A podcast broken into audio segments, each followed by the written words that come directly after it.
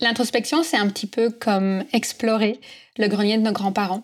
D'abord, on pousse timidement la porte, on marche sur la pointe des pieds sans faire de bruit, de peur d'être entendu ou d'être vu. Et parfois, on se cogne la tête, on se prend les cheveux dans une toile d'araignée et on part en courant. Mais malgré tout, il y a une envie irrésistible qui nous pousse à y retourner. Finalement, on trouve une lampe de poche, on éclaire la voie et on finit par trouver cette boîte au trésor une boîte qui nous fait voyager dans l'espace-temps, pleine de découvertes, pleine de promesses. Comment faire pour faciliter ce processus d'introspection et découvrir plus rapidement notre boîte au trésor? C'est le sujet qu'on aborde aujourd'hui avec une invitée spéciale qui va nous partager 5 ports d'entrée dans l'introspection.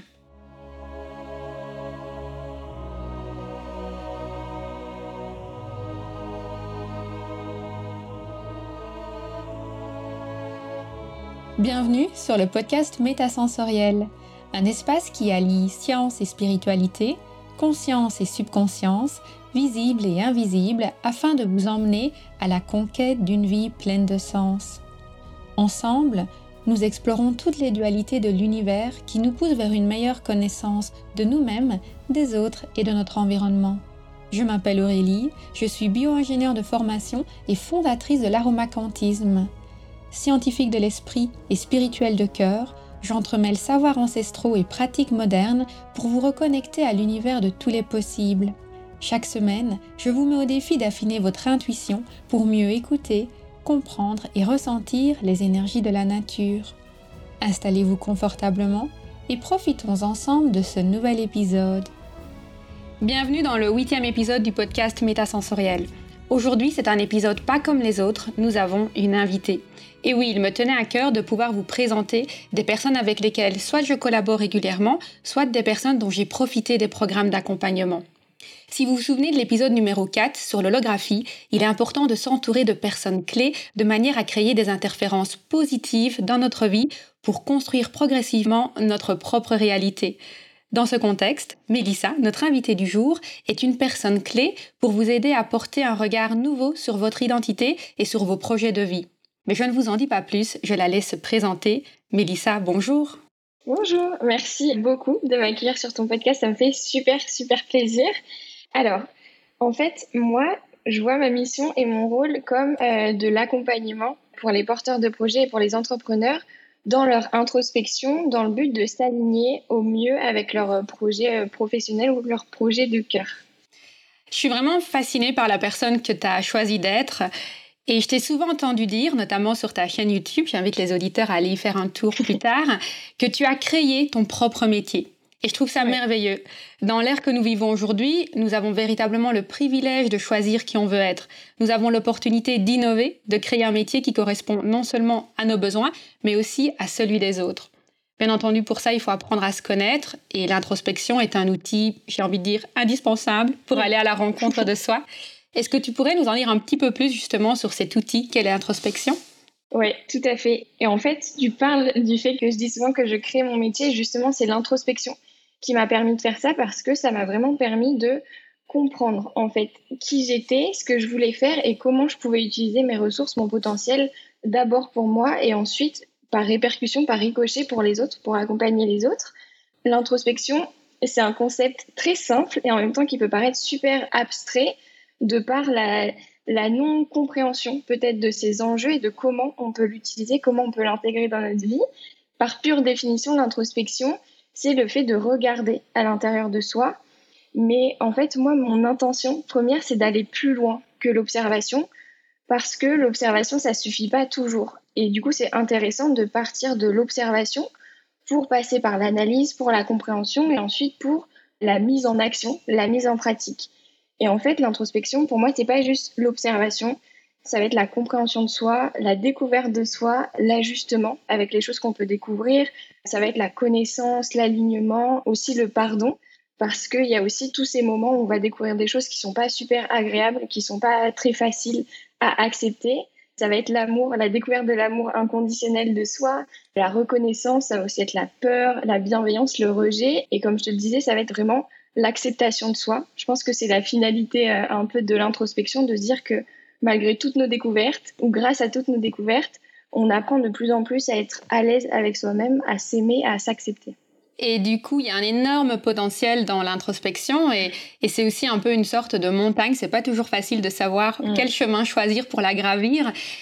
On avait un petit peu discuté euh, de cette notion des différentes portes d'entrée, sur comment mm-hmm. rentrer dans l'introspection. Est-ce que tu peux nous en dire un peu plus sur cette notion de porte d'entrée? Oui, c'est une notion que j'adore parce que justement, ça rend plus simple, entre guillemets, l'accès à l'introspection.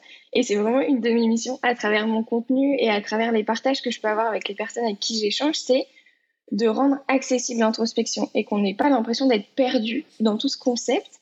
Et en fait, une porte d'entrée, ça va être une thématique qui nous parle, qui a du sens pour nous, soit qui est présente à un moment T de notre vie, mais c'est aussi une thématique qui peut être pesante, qui peut nécessiter une certaine attention, un certain travail soit qu'ils soient introspectifs ou plus euh, thérapeutiques.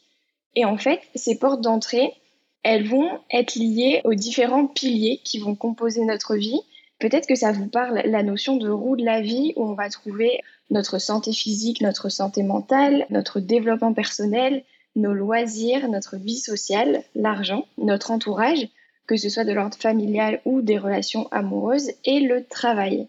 Et en fait, au sein de ces piliers, il va y avoir plein de sous-catégories que moi je vais appeler des portes d'entrée pour l'introspection.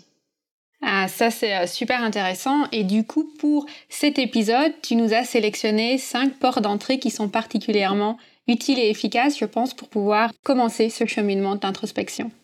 Oui, tout à fait. En fait, c'est vraiment la première porte d'entrée euh, qu'on va aborder. Ça a été ma porte d'entrée personnelle pour l'introspection et c'est l'observation de ses émotions en fait, c'est une thématique très très intéressante et très enrichissante parce que en fait, elle parle à tout le monde dans le sens où que vous soyez totalement déconnecté de vos émotions ou totalement submergé par elles, ça va être une porte d'entrée géniale parce que on va vraiment se placer en observateur, comme on le disait.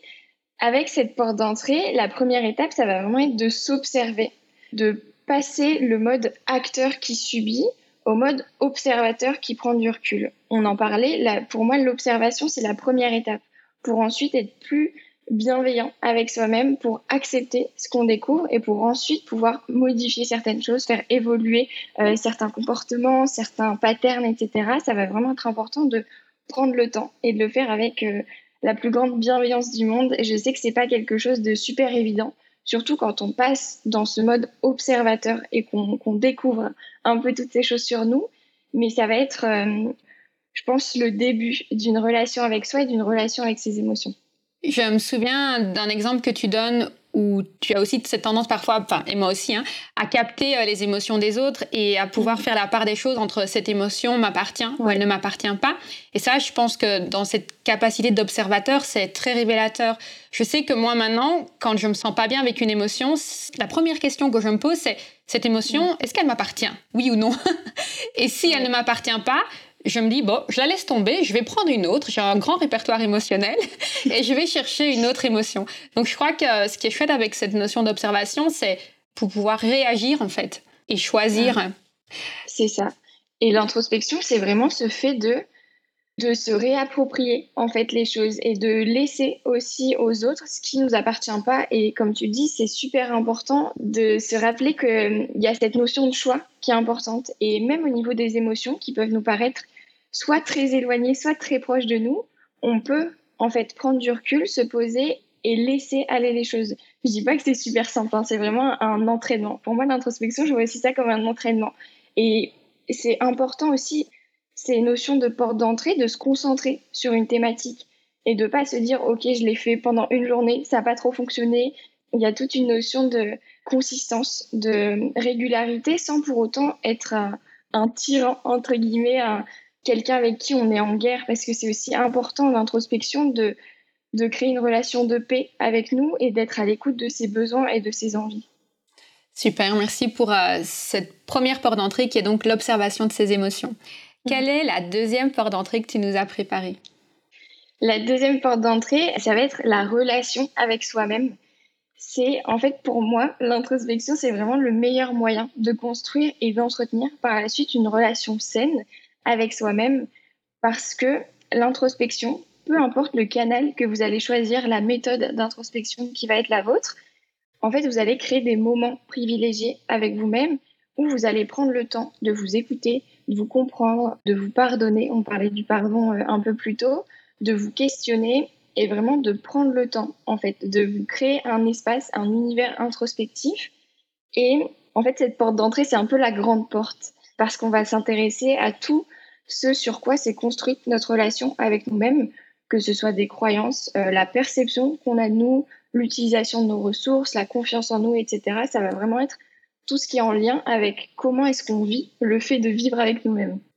Je pense que pour cette porte d'entrée, moi, je l'ai vécu à travers le fait de voyager seule. Quand j'ai commencé à mm. voyager seule, je me suis dit, bon, ben, je vais être mon propre compagnon de voyage. Le matin, quand on se pose la question, Aurélie, qu'est-ce que tu as envie de faire aujourd'hui? Et on doit vraiment prendre ses décisions soi-même. On développe une magnifique relation avec soi-même. C'est ça. En fait, c'est le fait de se voir comme un compagnon, tu l'as dit, et c'est pas juste je suis seule, c'est je suis seule avec moi-même. Et le fait de voir ça comme ça et de d'apprendre à, découvrir tous les plans qui nous composent, tous les traits de personnalité, de leur donner vie, de leur donner de la place, ça va vraiment renforcer. Moi, j'aime bien dire que j'ai une équipe à l'intérieur de moi, qu'on est plein de petits morceaux qui s'assemblent et qui évoluent ensemble. Et en fait, travailler sa relation à soi, ça va vraiment être comprendre tout ce qui nous compose pour l'utiliser au mieux et pour vivre au mieux notre cheminement euh, introspectif, mais notre cheminement de vie de manière plus générale. Alors maintenant, je crois qu'on peut passer à la troisième porte d'entrée. Oui, qui du coup fait un peu ricocher avec notre relation à nous-mêmes, ça va être notre relation aux autres. Notre relation aux autres, ça peut être une motivation très très présente et parfois même pesante pour aller s'interroger sur nous-mêmes, pour aller se questionner, s'observer, parce que l'objectif de cette thématique, ça va être de se sentir mieux dans nos relations, de se sentir plus à notre place, plus à l'aise, de poser nos standards, de comprendre les rôles aussi dans lesquels on se trouve dans nos relations, les pressions, les obligations qu'on peut soit assigner ou qu'on peut euh, se sentir un peu euh, submergé ou oppressé par ces pressions, par ces obligations qui vont être liées à ces relations. L'objectif vraiment de, de tout ça, ça va être de passer au peigne fin nos relations et de comprendre comment elles nous impactent et aussi ce qu'elles nous apportent. Honnêtement, là, moi personnellement, je n'ai jamais expérimenté véritablement l'introspection. En tout cas, je m'en suis pas rendu compte à travers mhm. cette porte d'entrée. Est-ce que tu pourrais peut-être me donner un exemple? En fait, ça peut être soit des relations, franchement, de travail, euh, des relations familiales, des relations amicales, ou en fait, je le disais, les portes d'entrée, c'est vraiment des thématiques qui sont présentes à un moment T, soit qui sont pesantes, soit qu'on a envie de faire évoluer. Et il se peut qu'à un moment de notre vie, on se retrouve plus dans certaines relations et qu'on ait envie de se poser des questions, soit pour se repositionner, soit pour clôturer des relations. Et je trouve que l'introspection, ça nous aide vraiment à, du coup, à faire le point et à prendre des décisions de plus en plus alignées. Et par exemple, on va se dire, OK, la relation que j'ai avec mon ou ma partenaire en ce moment, qu'est-ce qu'elle m'apporte Qu'est-ce qu'elle me coûte Comment est-ce que je me sens au sein de celle-ci Est-ce qu'il y a des choses que j'ai envie de faire évoluer Est-ce qu'il y a des cycles que j'ai envie de clôturer Est-ce que c'est possible de parler avec cette personne de tout ça Est-ce que c'est possible d'échanger de vraiment considérer notre place et de considérer qui on est au sein de la relation pour prendre des décisions alignées, pour vraiment se poser les bonnes questions et avoir des réflexions qui ont du sens. Oui, je comprends mieux maintenant. Un phénomène dont je parle parfois, c'est cette stratégie de l'autruche où on reste euh, enfermé avec soi-même dans notre introspection et finalement de se dire, en fait, il y a aussi toute cette relation qu'on a avec les autres. Et maintenant que tu le dis, j'ai effectivement vécu ça plusieurs fois, notamment quand on choisit une reconversion professionnelle où on se dit, en fait, dans ma vie, je n'ai pas envie de devoir gérer ce genre de relation, ou je n'ai plus envie de devoir euh, m'exposer à ça, et on choisit véritablement les relations auxquelles on veut s'exposer. Maintenant, je comprends. Je te remercie pour ces éclaircissements. Alors, la quatrième porte d'entrée, quelle est-elle? Oui.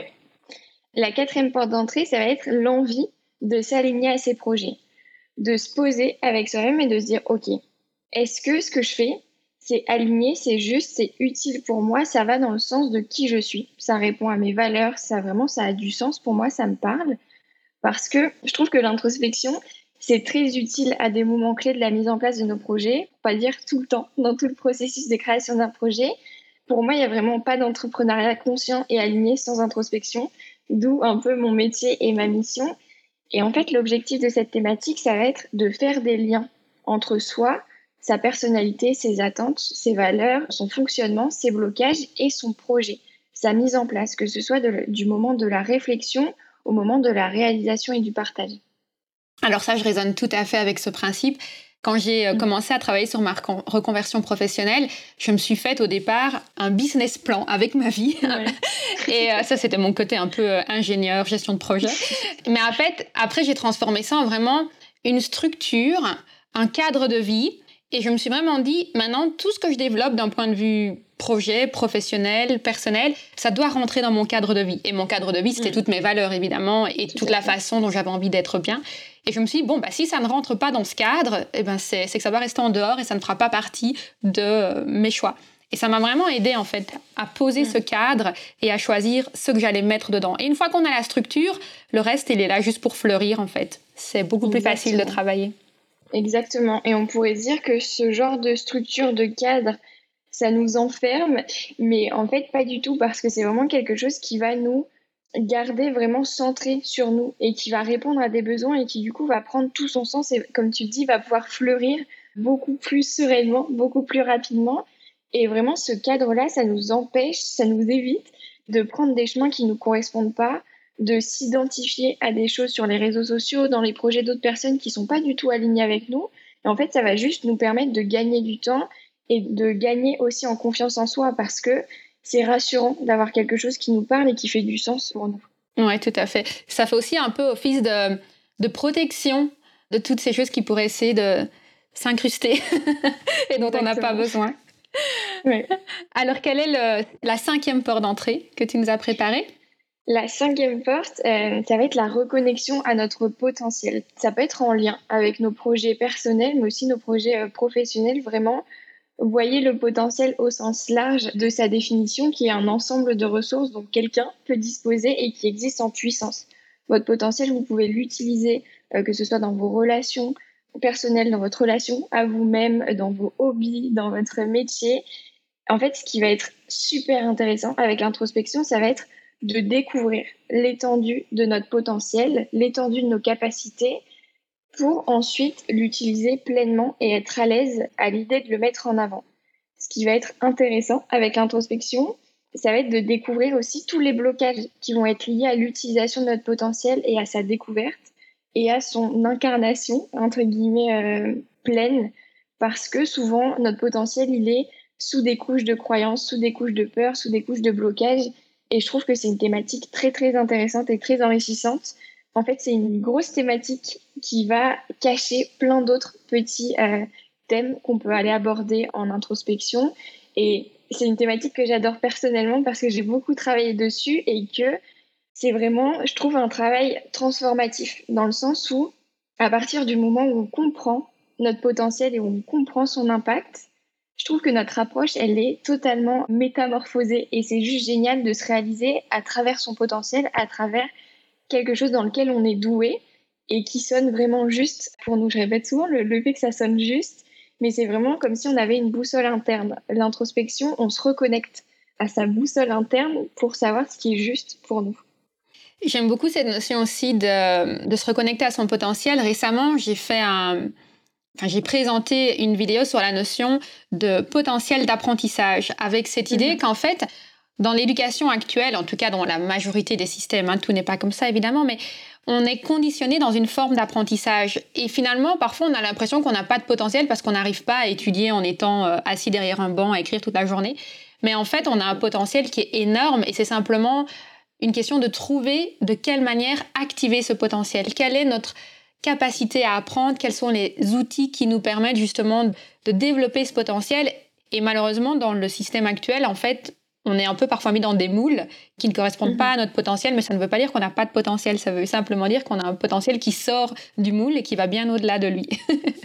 Exactement, et d'où l'intérêt de comprendre son fonctionnement à travers l'introspection pour faire la paix aussi avec tout ce qui ne fonctionne pas pour nous. Et c'est OK, vraiment, s'il y a certaines techniques, il y a certaines méthodes qui ne nous parlent pas, c'est juste qu'elles ne sont pas faites pour nous. Et vraiment, l'introspection, il y a quelque chose de très libérateur quand on comprend comment on fonctionne et que du coup on peut s'adapter, on peut trouver des méthodes qui fonctionnent pour nous.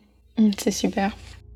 J'ai l'habitude au niveau du podcast métasensoriel de proposer un petit exercice concret, quelque chose que les gens peuvent mhm. mettre en place immédiatement pour justement tester et essayer de se lancer, dans notre cas, dans l'introspection. Est-ce que tu pourrais nous parler un peu de cet outil que tu vas nous proposer c'est un outil que j'adore et que j'utilise depuis euh, plus de deux ans maintenant. C'est le journaling. On parlait de la porte d'entrée par laquelle moi je suis passée, qui était les émotions. Mais mon canal privilégié pour passer cette porte a été le journaling. Le journaling, c'est vraiment purement de l'écriture. On prend un carnet et on écrit. Pareil, comme l'introspection, ça peut paraître très simple. Et une fois qu'on se retrouve devant notre carnet, c'est la page blanche. Encore une fois, c'est OK. Il n'y a vraiment pas de bonne ou de mauvaise manière de faire du journaling. Et comme tout, je pense que c'est vraiment un entraînement. Et ça peut être super intimidant de se retrouver face à soi-même avec plein de choses qui ont envie de sortir ou rien du tout qui a envie de sortir. Et ce que j'aime bien faire, ce que j'aimais bien faire au début, quand je voyais que rien ne sortait, que j'avais de gros gros blocages par rapport au journaling, c'était de passer tout mon corps et mon environnement au peigne fin, au scanner et de décrire comment est-ce que je percevais mon environnement, comment est-ce que je me percevais dans mon corps, mes ressentis physiques. Ça pouvait être des pensées super bateaux, en mode je sens des picotements dans mon pied ou j'entends un oiseau, etc. Mais c'était vraiment pour appréhender ce rôle d'observateur qui est super nécessaire dans l'introspection. Une des astuces que j'ai utilisées, que je t'ai entendu euh, présenter au niveau de ta chaîne, c'est le fait de poser un peu une intention, ou en tout cas d'avoir une sorte de titre en début de journaling. Est-ce que tu peux nous en parler un tout petit peu? Oui. Les intentions, c'est quelque chose que j'utilise beaucoup dans ma vie et notamment dans mon introspection. Poser une intention, ça va être se donner un guide, se donner une direction dans ce qu'on entreprend et ça peut être très très, encore une fois, euh, banal dans le sens où ça peut être quelque chose qui nous paraît évident, mais qui va être important de poser. Par exemple, pour poser une intention, on va se demander qu'est-ce que je recherche? Par exemple, à travers le journaling. Euh, quelle est l'intention première? Quelles sont mes attentes et mes objectifs à propos du journaling?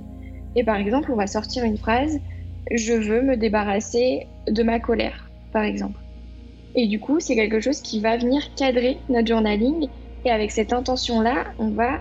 C'est comme si on créait une autoroute, un petit canal par lequel l'information va passer et qui va être en lien avec cette thématique, avec cette intention.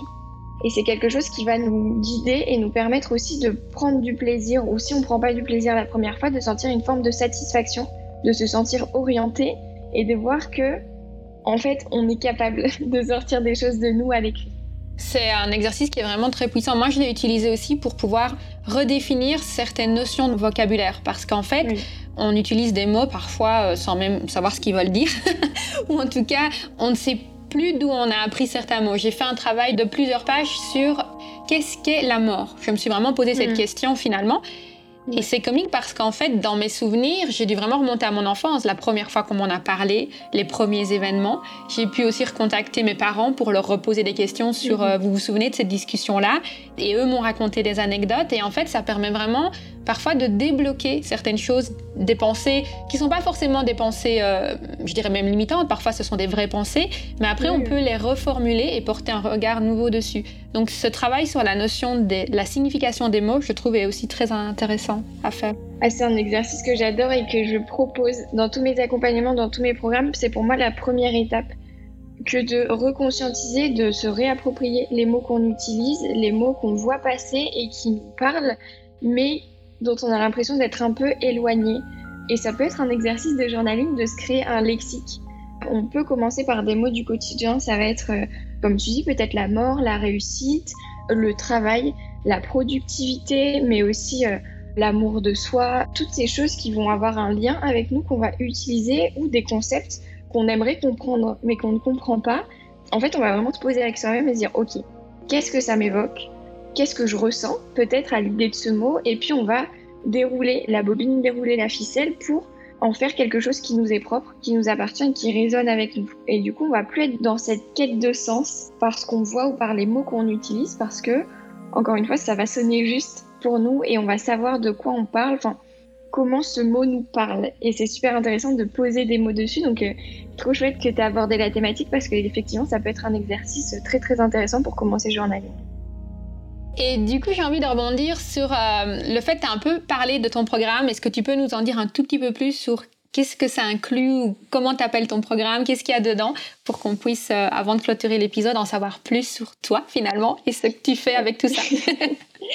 J'ai créé un programme d'introspection en ligne qui se veut autonome et qui se veut aussi accompagnant dans le sens où ce programme s'appelle Retrouvailles et c'est vraiment un mot qui m'est cher parce que c'est à ça que j'associe l'introspection aussi des retrouvailles permanentes avec moi-même. Dès que je creuse quelque part, dès que je découvre des choses sur moi, c'est vraiment un sentiment de retrouvailles et de me sentir un peu plus chez moi avec moi. C'est vraiment un sentiment que je recherche à travers mon introspection, c'est de me sentir chez moi avec moi, de me sentir bien avec moi. Et en fait, moi, mon cheminement introspectif, il a été très très chaotique parce que j'avais pas justement conscientisé tout ce concept, j'avais pas, comment dire, j'avais pas mis des, petits, des petites pierres pour m'aider à marcher sur le chemin. C'était vraiment, j'allais où je me sentais appelée. Parfois, je faisais des choses qui n'avaient pas de sens pour moi. Parfois, je me perdais. Je me remettais beaucoup en question et je me sentais très, très souvent seule. Et en fait, à un moment, je me suis dit, OK, comment est-ce que je peux me servir de tout ce que j'ai vécu, de tout ce que j'ai appris sur l'introspection, mais sur moi-même aussi? Comment est-ce que je peux rendre tout ça universel? Et du coup, j'ai créé un programme d'introspection qui se fait en totale autonomie. Euh, j'ai quand même posé des petits guides dans le sens où il y a vraiment trois étapes qui vont être se comprendre, se connaître et s'aligner. Et dans ces trois étapes, pour chaque étape, il y a une quinzaine de thématiques dans lesquelles on va aller pouvoir piocher. C'est des portes d'entrée. C'est certaines portes d'entrée dont on a parlé dans l'épisode. Et en fait, pour moi, l'objectif, ça va être de permettre aux personnes qui font partie du programme de se retrouver et de s'identifier et d'avoir les ressources, d'avoir les outils au moment où c'est le plus juste pour elles. J'aime bien, avant de commencer le programme, j'ai des moments avec les personnes qui font partie du programme où on va échanger et où je vais pouvoir un peu les guider. Par exemple, on va me dire OK, je me sens pas très bien en ce moment parce que en fait, j'ai l'impression que je suis super dure avec moi-même, que je me comprends pas, j'arrive pas à faire des choses qui ont du sens pour moi.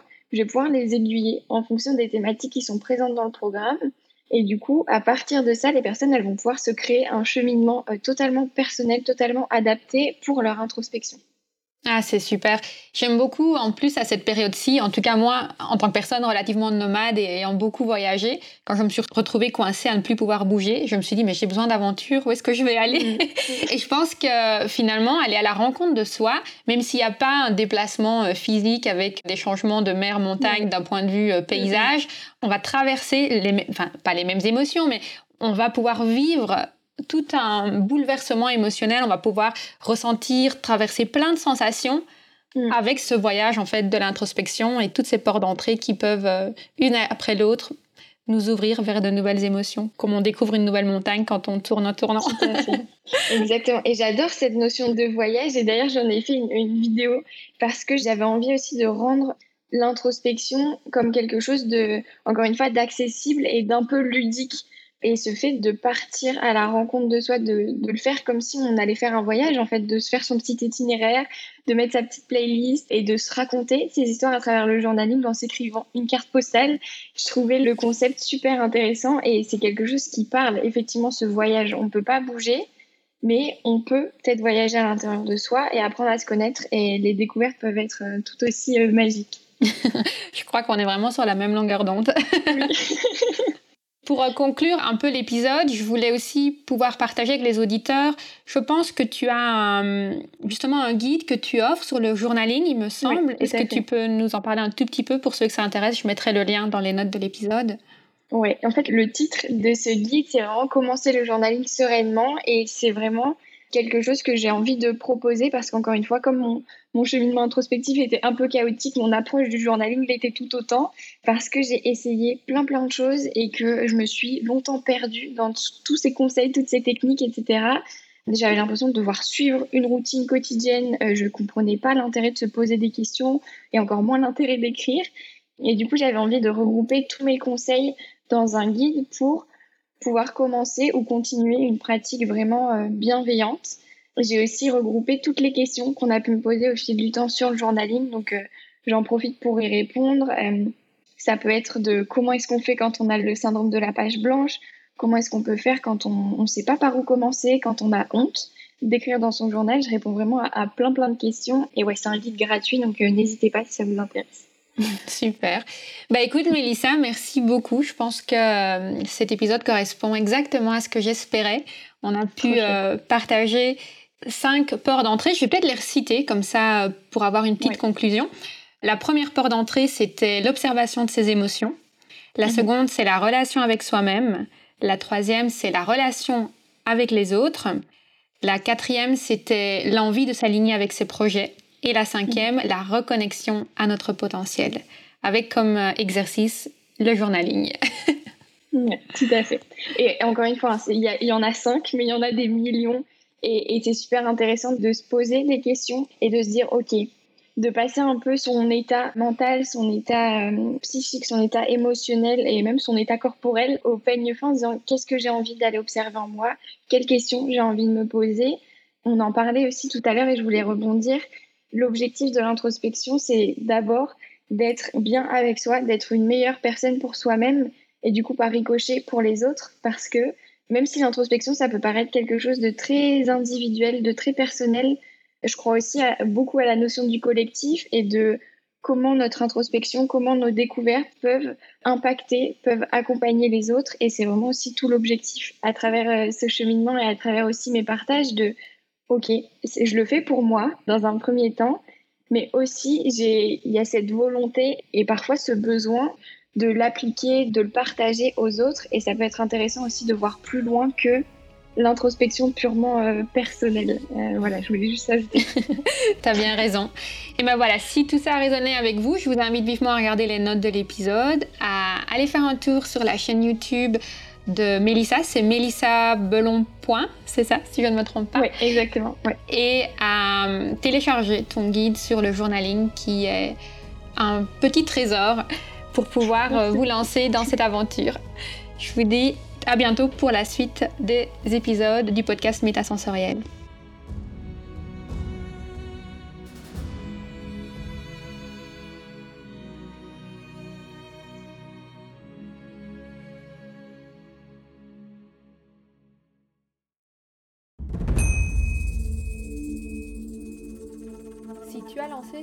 Bien-être depuis plus de trois mois et que tu as le sentiment que ça n'évolue pas au rythme que tu voudrais, je suis là pour te dire que tu n'es pas seul. Cette sensation d'être freiné avant même d'avoir réussi à faire décoller son business, c'est ce que j'appelle le syndrome post-entrepreneurial. Les symptômes Sentiment de solitude, manque de légitimité, perte de confiance en soi, difficulté à gagner en visibilité et surtout dépendance financière d'un job alimentaire. Cela se traduit par une incapacité à se démarquer, à innover. Et pire encore, cela bloque totalement le bouche à oreille. Mais ne t'inquiète pas, il y a une lumière au bout du tunnel. Pour faire décoller son business, un jeune entrepreneur doit maîtriser trois ingrédients clés l'expertise, la visibilité et le bouche à oreille. Mais attention, pas n'importe comment, ni dans n'importe quel ordre. Comment faire? Je t'explique tout ça dans une masterclass offerte intitulée Comment booster ton expertise, ta visibilité et le bouche à oreille en 90 jours. Tu y découvriras notamment la méthode coup de cœur et les quatre phases du marketing d'âme à âme pour asseoir ton expertise et gagner en visibilité grâce au bouche à oreille, les secrets d'un entrepreneuriat prospère et les six compétences à maîtriser absolument pour construire un business résilient et évolutif. Les enjeux associés au syndrome post-entrepreneurial qui bloquent les coachs et les thérapeutes après le lancement de leur activité. Et pour finir en beauté, je t'y partagerai les trois phases et les neuf étapes de transformation psycho-énergétique que j'enseigne à mes clients pour accélérer leur succès professionnel. N'attends plus Réserve ta place maintenant sur aromacantisme.com slash masterclass. aromacantisme.com slash masterclass. Cette masterclass est sans aucun doute le déclic dont ton business a besoin. Ensemble, nous pouvons débloquer ton plein potentiel professionnel et booster ton expertise, ta visibilité et le bouche à oreille en 90 jours. Profite de cette masterclass offerte en t'inscrivant immédiatement sur aromacantisme.com slash masterclass.